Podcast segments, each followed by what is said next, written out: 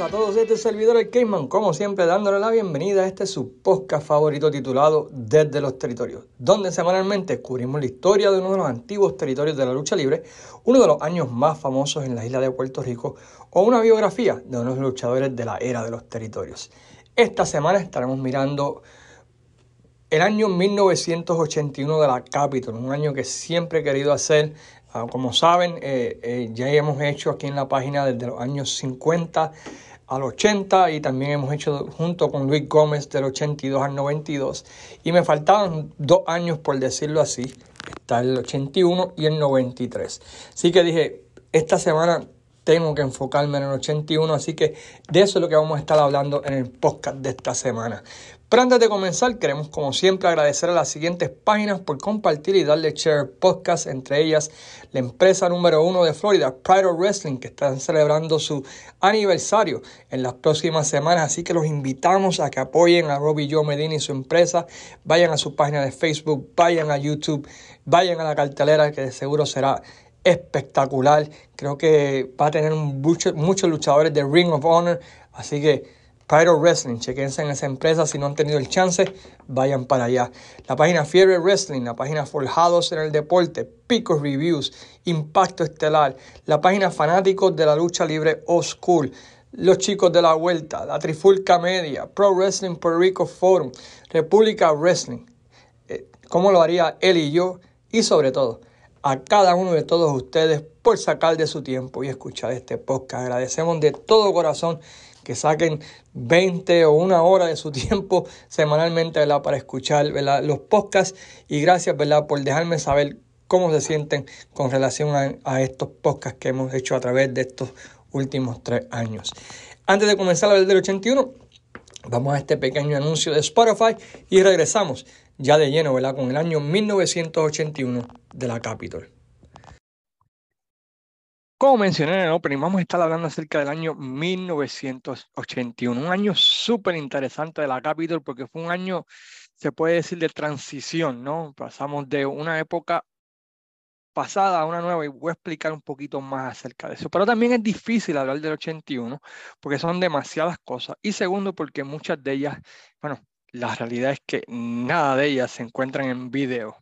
Lo que existe es por memoria, por artículos de revistas, columnas, eh, como las que tienen los chicos de clásicos de la lucha, fanáticos de la lucha libre school, información que tiene Matt Farmer, en, que es uno de los historiadores más grandes, yo diría que de Puerto Rico, porque la realidad es que no existe mucho, ¿verdad? De, ese año 81 en biblioteca. Yo creo que la, lo más viejo que tenemos del verano del 82, cuando Armstrong comenzó A, a tener los videos y así por el estilo que tenemos hoy en día. Antes de eso, bien, pero que bien raro. Quizás haya alguien que lo tenga, ¿verdad? Pero hasta ahora no ha salido o no ha querido compartirlo, no ha querido hacer el transfer y así por el estilo. La compañía pues no tiene mucho porque para ese tiempo, ¿verdad? Como saben, muchas de las compañías grababan por encima de los BTR para ahorrarse dinero y así que muchas de esas información o muchos de esos videos de los años 70 y 80, pues no existe. Creo que los chicos del museo tienen el, la lucha más vieja, ¿verdad? Y es una de 16 mm o 8 mm, como quieran llamarle. Así que, otro aspecto del 81, en este caso personal, yo no viví el 81 de la Capitol, yo me encontraba viviendo en ese tiempo en Chicago, del 79 al 82, disculpen, del, al verano del 82, pues yo me encontraba viviendo en Chicago. Yo llegué a Puerto Rico ya en junio del 82, cuando se acabaron las clases acá, y ahí fue que empecé, ¿verdad? Pues a seguir de nuevo la Capitol. Como mencioné, el año 81 fue uno súper interesante. Ah, antes del 81, la, la Capitol, bueno, 80, antes del 80, vamos a ponerle, era considerado un territorio nómada, un territorio outlaw, lo que quiero decir con eso es que no estaba asociado con la National Wrestling Alliance durante ese tiempo, que era el monopolio más grande de la, de la lucha libre ¿verdad? en el mundo. Básicamente, los luchadores que venían a Puerto Rico antes del 1900, finales del 80, 81, con excepción de varias, eh, con excepción de varios luchadores que vamos a mencionar ahorita, pues básicamente eran luchadores que eran nómadas, eran básicamente luchadores que luchaban en las independientes de Estados Unidos o las empresas no asociadas de la, NW, de la NWA. Podemos mencionar la, la IWA de Eddie Airhorn, la National Wrestling Federation de Pedro Martínez, podemos mencionar, ¿verdad? Pues este ¿Qué más? ¿Qué más? ¿Qué más podemos? Se me fue una a, en Gunker de Atlanta, o si no, Calgary, que aunque era hasta cierta manera asociada con la NWA, como estaba en un mundo tan lejos, pues no era, no era parte. Y los luchadores que a través de Gorilla Monsoon se conseguían, ¿verdad? De la World Wrestling Federation, como Bruno Sammartino y todo el Mr. Fuji y así por el estilo. Pero básicamente eh, en Puerto Rico era como una ensalada de luchadores durante ese tiempo de los 80, hasta, los 80. Ya después de eso, pues eh, finalmente, ¿verdad? Pues la NWA acepta a Puerto Rico como parte de la National Wrestling Alliance, eh, pagan su cuota mensual. Anteriormente, eso sí, hubieron luchadores de la NWA que venían a Puerto Rico, como Dutch Mantel, Terry Funk, Tori Funk, pero eran luchadores que, ¿cómo podemos decirlo? Eran tan poderosos que la NWA no iba a poder decirle nada y también como era Puerto Rico y estaba lejos del mainland, ¿verdad? Pues no, no había ese problema de que fueran baneados o que fueran, ¿verdad? Pues castigados como sucedió con muchos luchadores como Ronnie Garvin, por decirlo así, pues que fue castigado por un tiempo, este, Bob Roop y así por el estilo. Entre los talentos que visitaron la isla eh, en ese 81 de la Capitol, pues podemos ver, ¿verdad? Eh, varias estrellas, varios Hall of Famers, entre ellos Harley Race como campeón mundial de la NWA, Ric Flair también como campeón mundial, los hermanos Briscoe, los hermanos Funk, los pastores, Black Gorman, Dutch Mantel, Pretty Boy Larry Sharp, Ciclón Negro, Mil Máscaras, Jack Veneno, eh, Relámpago Hernández, Rick Martel, Tolly Blanchard, Mark Graham, Stan Fraser, a quien luego conocimos en la WWF como Uncle Elmer, eh, Abdullah the Butcher, Mr. Pogo, entre otros, además, claro, está de roster local que incluía a Dick Steinberg y Pierre Martel en ese tiempo, de luchadores ¿verdad? que conocemos, y, Maravilla y así por el estilo. Como parte de ese acuerdo de talento, en ese 81 se celebró por primera vez la defensa del Campeonato Mundial de la National Wrestling Alliance en la Capitol Sports Promotion. No fue la primera vez que se defendió el título mundial de la NWA, ya que en el 74 ya Jack Briscoe lo había defendido en el Roberto Clemente eh, bajo la promoción EONG Promotions, que era básicamente el territorio de la Florida. Y en aquella ocasión, pues defendió el título frente a nada más y nada menos, en aquella fecha del 9 de noviembre del 74, a Harley Race. Interesantemente, Harley Race es ahora el campeón de la, de la mundial y defiende por primera vez el campeonato mundial de la NWA bajo el manto de la Capital Sport Promotion. Esto fue en la cartelera anual del Día de Reyes, ah, para aquellos que quizás son nuevos, que nos escuchan, en, que, quizás son fans jóvenes, por decirlo así, eh, a finales de los 70 y 80, todas las carteleras de Día de Reyes se celebraban básicamente en, en el Coliseo Roberto Clemente. Y allí se dio un tremendo ángulo o historia, como ustedes quieran llamarlo, que hasta el día de hoy es recordado, ¿verdad?, por muchas personas de la vieja escuela. Esa cartelera, pues, tuvo una batalla campal eh, de 14 luchadores en que al final, ¿verdad? Eh, una batalla campal con 5.000 para el ganador. Y los tres finalistas fueron Maravilla, Denny Condry, quien conocemos como Honky Man, y Mr. Onita. Eh, los rudos, ¿verdad? Como siempre, tratan de doblegar al, técnico para el final. Maravilla, que en aquel tiempo, ¿verdad? Pues era un luchador bastante popular en Puerto Rico, gana la batalla campal llevándose los 5 mil dólares de premio. En otras luchas de, ese, de esa cartelera de Reyes, el IT Kid derrota a Carolina Kid en una lucha de nanitos, ¿verdad? que siempre era la tradición. José Rivera cobra venganza contra Hugo Sabinovich, este, perdón, por las acciones malas y maléficas de Hugo Sabinovich durante ese tiempo. En la lucha semiestelar, eh, Dutch Mantel y Dennis Condry derrotan a Mighty Eagle y Invader uno por los campeonatos de Norteamérica en parejas, defendiéndolo, ¿verdad? Porque ya eran los campeones. Algo interesante había estado sucediendo durante toda esa cartelera. Había, un Santa Claus que estaba repartiendo dulce a los nenes, que estaba tomándose fotos con los niños y así por el estilo. y ese estaba durante toda la cartelera, ¿verdad? Pero en la lucha estelar, que fue la lucha entre Harley Race versus Carlos Colón, aparece un nuevo Santa Claus, ¿verdad? Que este, pues, sale entre... Y cuando Carlos Colón está a punto de derrotar a Harley Race, este Santa Claus se mete y ataca a Carlos Colón, le da con todo lo que encuentra y se quita la máscara y resulta ser que este Santa Claus era nada más, y nada menos que Dirty Dutch Mantel, quien entonces se convierte, ¿verdad?, en el rudo principal al costal del Campeonato Mundial de la NWA a, a, Carlitos Colón de manos de Harley Race. Esto lleva un feudo entre ambos, ¿verdad?, que eh, por los próximos meses, ¿verdad? Donde batallaron, ¿verdad? Tanto por el campeonato de Puerto Rico como el campeonato de Norteamérica. Otro feudo que estaba corriendo durante esa época de la Capitol lo fue por el título de Norteamérica, Killer Car Group contra Pierre Martel, eh, donde ambos intercambiaron el título en varias ocasiones. Y esto culminó en una lucha, ¿verdad? Donde, porque ambos tenían más o menos el gimmick similar que tenían la bota cargada, donde la bota cargada pues entonces iba a ser legal, ¿verdad? Por decirlo así, en, en el Roberto Clemente, donde ambos batallaron por ese campeonato de Norteamérica. Los pastores también en esa parte del año invadieron la isla teniendo un excelente feudo con varias parejas, pero en especial en contra del Invader 1 y Ciclón Negro, los campeonatos de Norteamérica en pareja. También tuvieron, ¿verdad? Pues ah, batallas con José, uh, José Rivera y Carlos Colón, contra el Invader 1 y, Carlos Colón, ¿verdad? Que se llamaba la pareja aviónica, ¿verdad? Por decirlo así, Carlos Colón y Abdullah de Buchel. Eh, conquistaron los campeonatos, ¿verdad? De, de Norteamérica en parejas.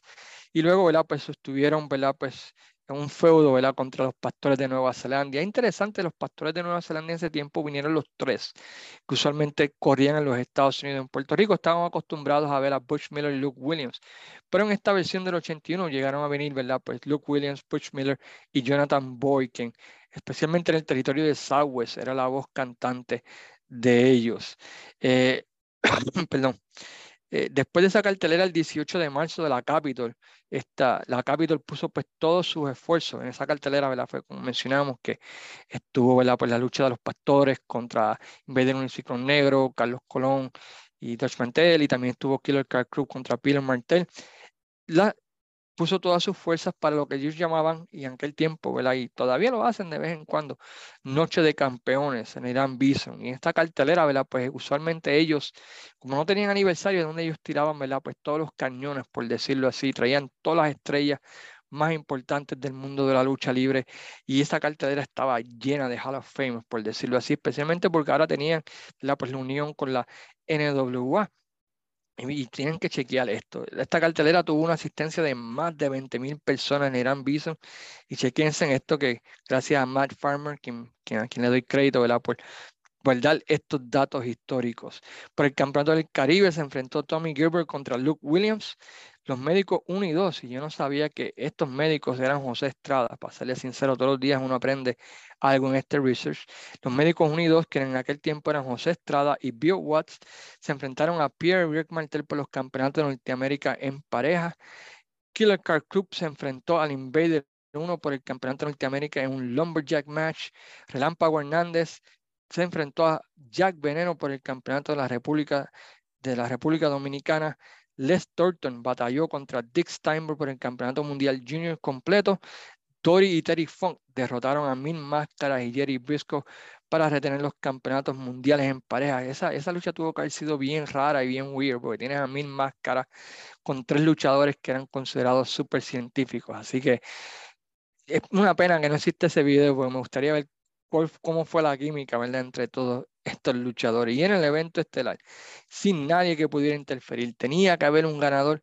Harley Race derrota a Carlos Colón para retener el campeonato mundial de la NWA. Como ven, hay una, aquí una cartelera con 10 Hall of Famers.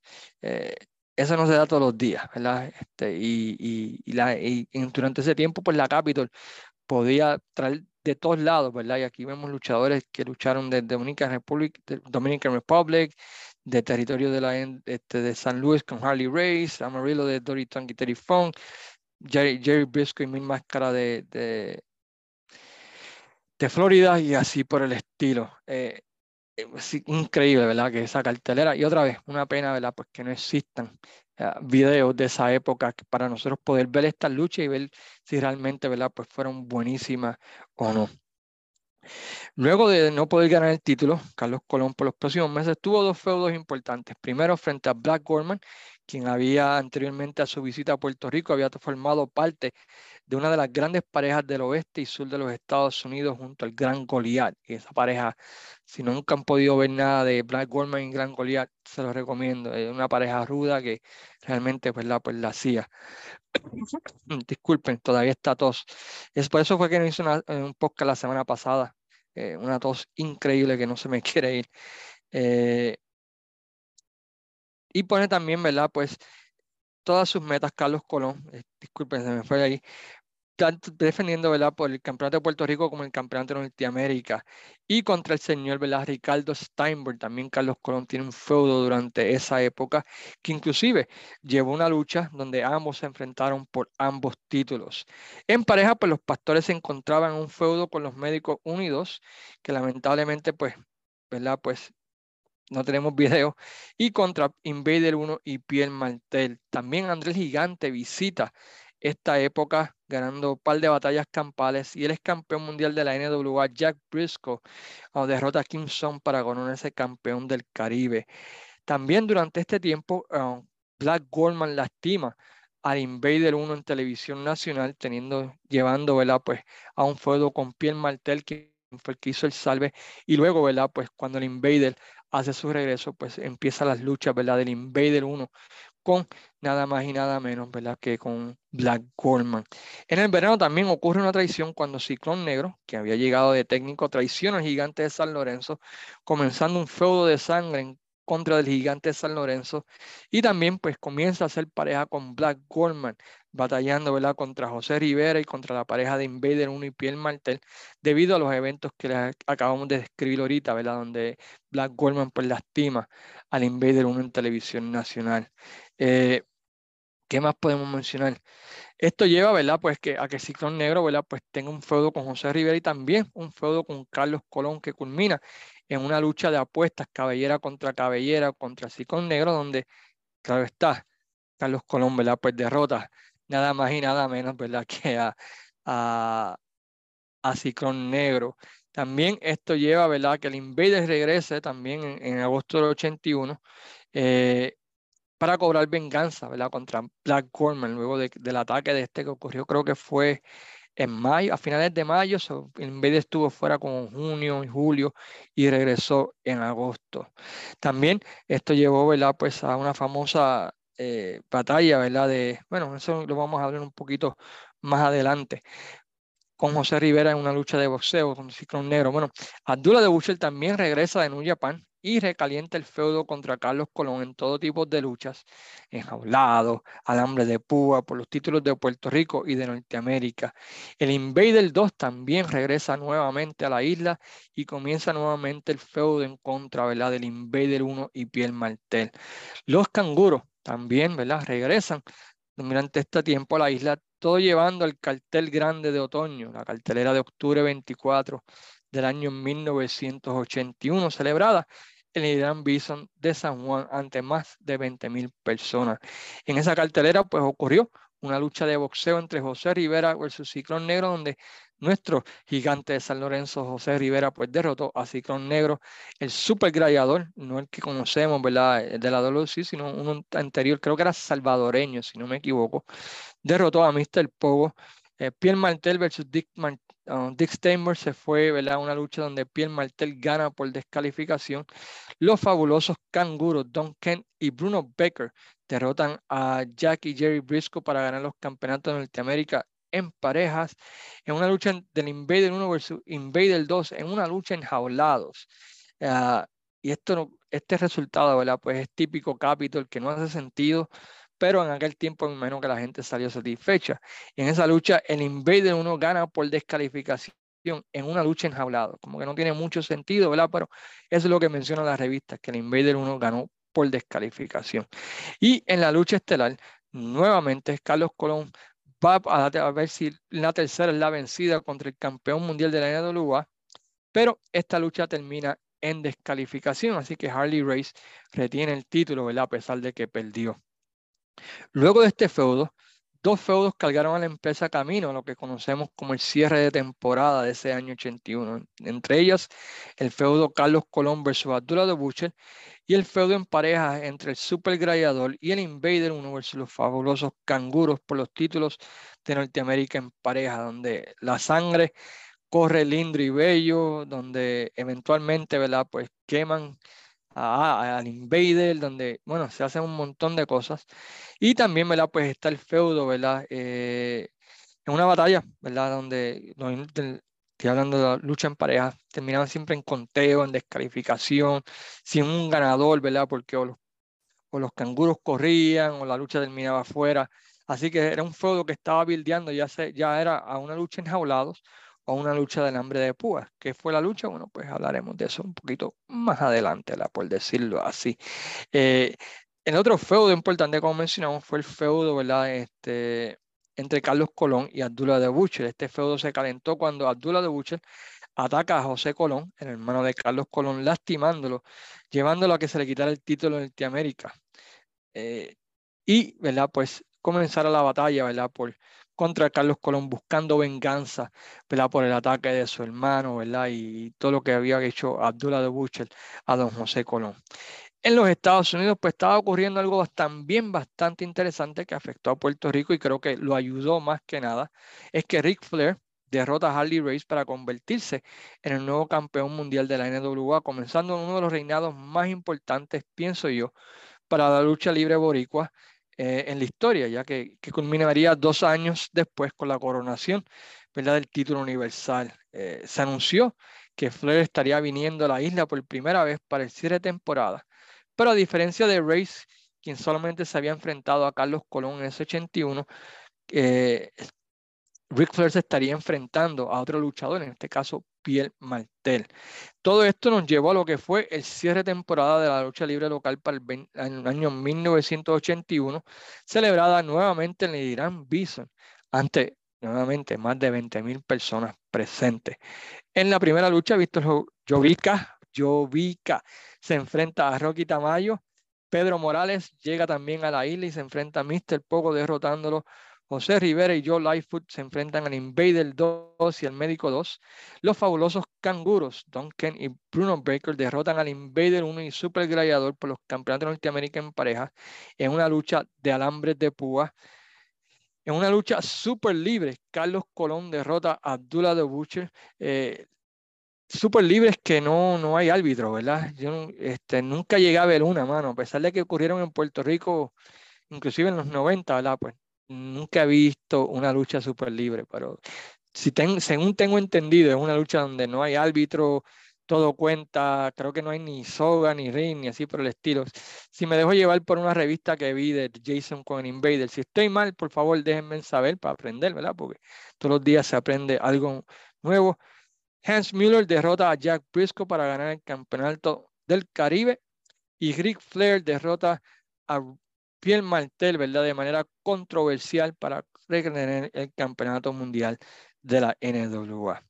En resumen, como mencioné, el año 81 fue un año de transición para la World Wrestling Council. Por un lado, comenzaron a salir de aquellos luchadores nómadas, o que eran, por decirlo así, outlaws, y vimos la relación con la NWA y los territorios estadounidenses poco a poco establecerse hasta que en el año 82 se hizo fuerte como mencionamos, es una pena que no exista video de casi nada del 81.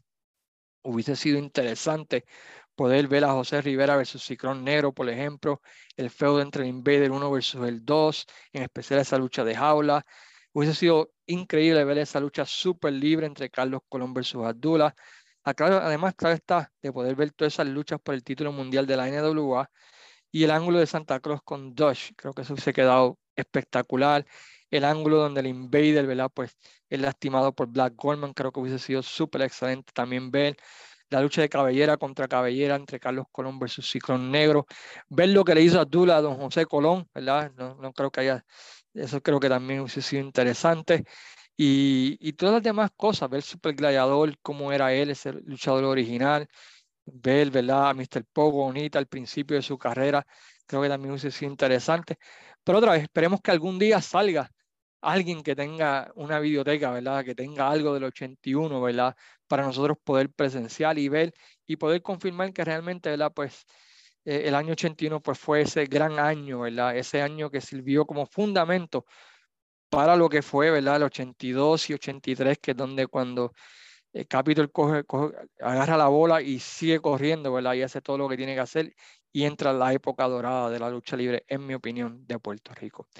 La semana que viene voy a estar hablando acerca del año 1993 de la Capitol, vamos a estar hablando de ese año especial y luego de eso vamos a hacer una excepción para este podcast y vamos a estar hablando de los años 94 al año 2000 y para eso tengo un invitado súper especial, un invitado, ¿verdad? Pues que es reconocido en la isla y también, ¿verdad? Para el año 93. Así que vamos a hacer varias excepciones, vamos a hacer cosas diferentes, ¿verdad? Durante las próximas semanas porque a medida que se acerca el aniversario, creo que sería chévere poder tener todo, ¿verdad? De la, historia de Puerto Rico. Ya hice uno del 50 al 80, ahora estoy haciendo 81, Luis Gómez y este servidor hemos hecho del 82 al 92 y queremos, ¿verdad? Por lo menos cubrir hasta el año 2000 de la Capital Sports Promotion. Y luego de eso, ¿verdad? Pues vamos a ver qué sucede. Eh, quiero invitarlos a que sigan visitando la página desde los territorios. Luis Gómez ha hecho un excelente trabajo poniendo diferentes reels acerca de los 50 años de la Capital Sports Promotion, de la WWC. Quiero agradecer a todos aquellos que leyeron la columna, ¿verdad?, sobre qué podemos aprender de la WWE en su visita a Puerto Rico. Eh, he recibido 99.9% ¿verdad? de reacción positiva. Solo una persona ¿verdad? se quejó de algo y... Pero anyway, eso siempre pasa.